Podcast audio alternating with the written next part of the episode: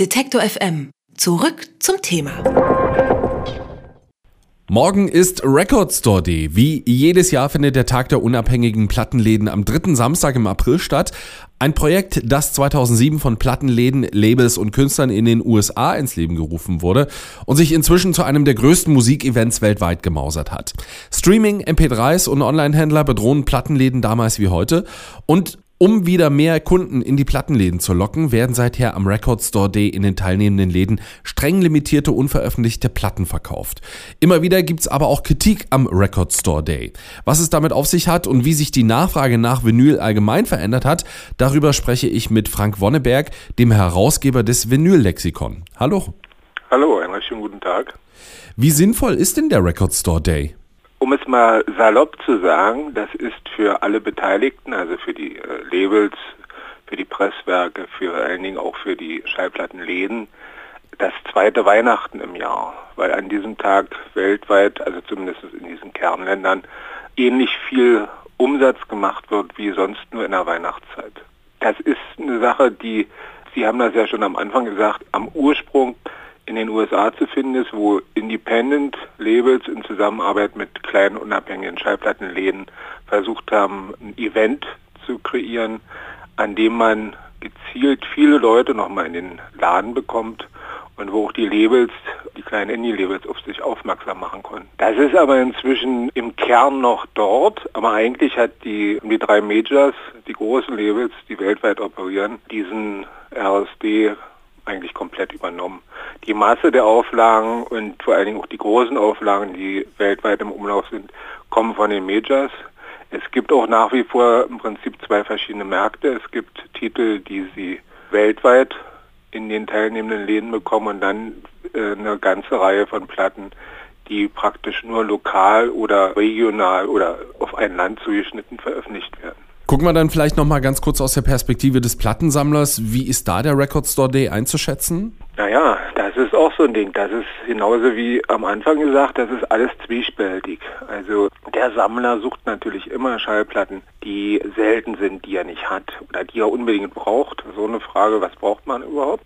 Der Record Store, die hat eine sehr, sehr groß angelegte Vorab-Pressearbeit, Medienarbeit im Netz. Gibt die Listen schon zum Einsehen. Es sind dort auch die Auflagenhöhen verzeichnet. Also man kann auch anhand dieser Vorabinformationen nochmal den Fetisch der bevorstehenden Veröffentlichung steigern oder auch nicht. Die Sammler kommen dann praktisch in die Läden, zumindest hier in Berlin, wo ich äh, lebe, sind praktisch wie eine Rundreise. Man fährt von einem zum nächsten teilnehmenden Händler und guckt, was man bei dementsprechend bekommt. Insofern spannend, weil wenn man es im Laden bekommt, bekommt man es für den regulären Abgabepreis. Andererseits ist es so, dass am Tag danach sehr, sehr viel Ware in den einschlägigen Verkaufsplattformen im Internet äh, zu finden ist, mit einem gewissen Aufpreis versehen, sodass man eigentlich theoretisch die Masse der veröffentlichten Platten doch noch bekommt, selbst wenn man sie nicht im Laden bekommt, aber natürlich mit Aufpreis. Das wiederum ist eigentlich kontraproduktiv, weil dadurch wiederum noch mehr Kaufkraft verbraucht wird, die man eigentlich für andere Platten wieder ausheben könnte. Also Sie sehen, das ist eine sehr komplizierte Geschichte und das eigentlich nächste Problem für den Plattensammler ist, dass er nicht überhaupt keine Vorstellung davon hat, was diese Veröffentlichungen, die jedes Jahr kommen, es sind also jetzt im Prinzip in den letzten Jahren immer 700 und ein bisschen mehr Veröffentlichungen, welche davon wirklich langfristig gesehen als Sammelobjekt oder als Kapitalanlage oder als Prognose funktionieren. Das ist ganz, ganz schwierig zu beurteilen. Welche Bedeutung hat Vinyl denn außerhalb des Record Store Days und äh, auch außerhalb Weihnachtens für den Absatz eines Labels zum Beispiel? Vinyl ist praktisch das letzte klassische Tonträgerformat, das Sie heute kaufen können. Es ist nicht böse gemeint, aber die CD selber ist praktisch für Sammler äh, gesehen und für Musikliebhaber ein totes Medium. Also äh, Sie können die Dinger natürlich kaufen, aber Sie erhalten praktisch ein Produkt, dessen Fetisch und Sammelcharakter nicht mehr angemessen ist für das, was man heute verlangt für so eine Sachen. Und auch der Wiederverkaufswert. Kaufen Sie eine CD diese Woche, die neu veröffentlicht wurde und in der nächsten Woche gehen Sie in einen Second-Hand-Laden, der gibt Ihnen noch einen Euro oder vielleicht zwei dafür. Also der Wertverlust einer CD ist enorm. Das ist bei Vinyl nicht der Fall.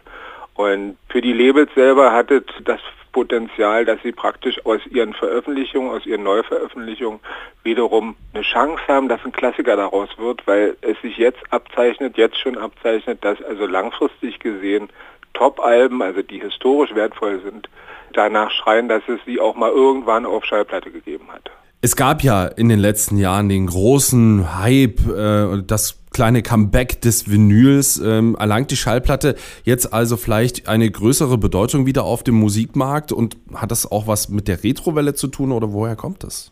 Naja, das ist, wie ich eben schon vorher gesagt habe, es ist Vinyl ist für alle Beteiligten etwas sehr Schönes, Greifbares. Es ist ein großes Produkt, also ein handliches, äh, gut anzufassendes Produkt. Besteht aus mehreren Teilen, also Sie kriegen Cover, Sie kriegen äh, die Platte selbst.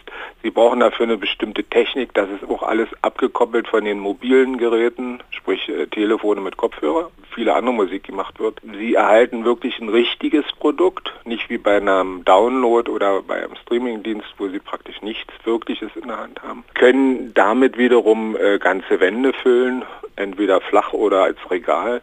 Sie können sich eine Sammlung anlegen, Sie können das sortieren. Das ist eine, für viele Leute, vor allem jetzt für, auch für junge Leute, die eigentlich aufgewachsen sind mit einer Entfremdung von der Physis eines musikalischen Produktes was ganz Besonderes. Und dann ist es so, dass sie diese Dinge auch nicht mehr in Tricks zerlegen können. Also was beim Stream zum Beispiel, dass man nur noch einen Titel hört von einer Platte oder so. Ein Album, ein Vinylalbum bleibt ein Vinylalbum.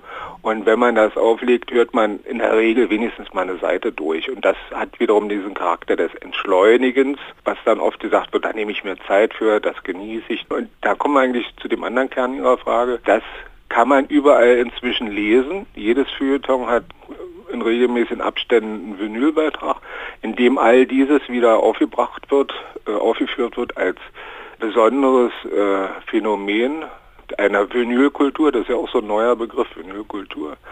Und die Leute, die lesen das, erzählen das wiederum und ich glaube, inzwischen ist der Kreis schon geschlossen, dass alle daran glauben, dass es etwas Besonderes ist.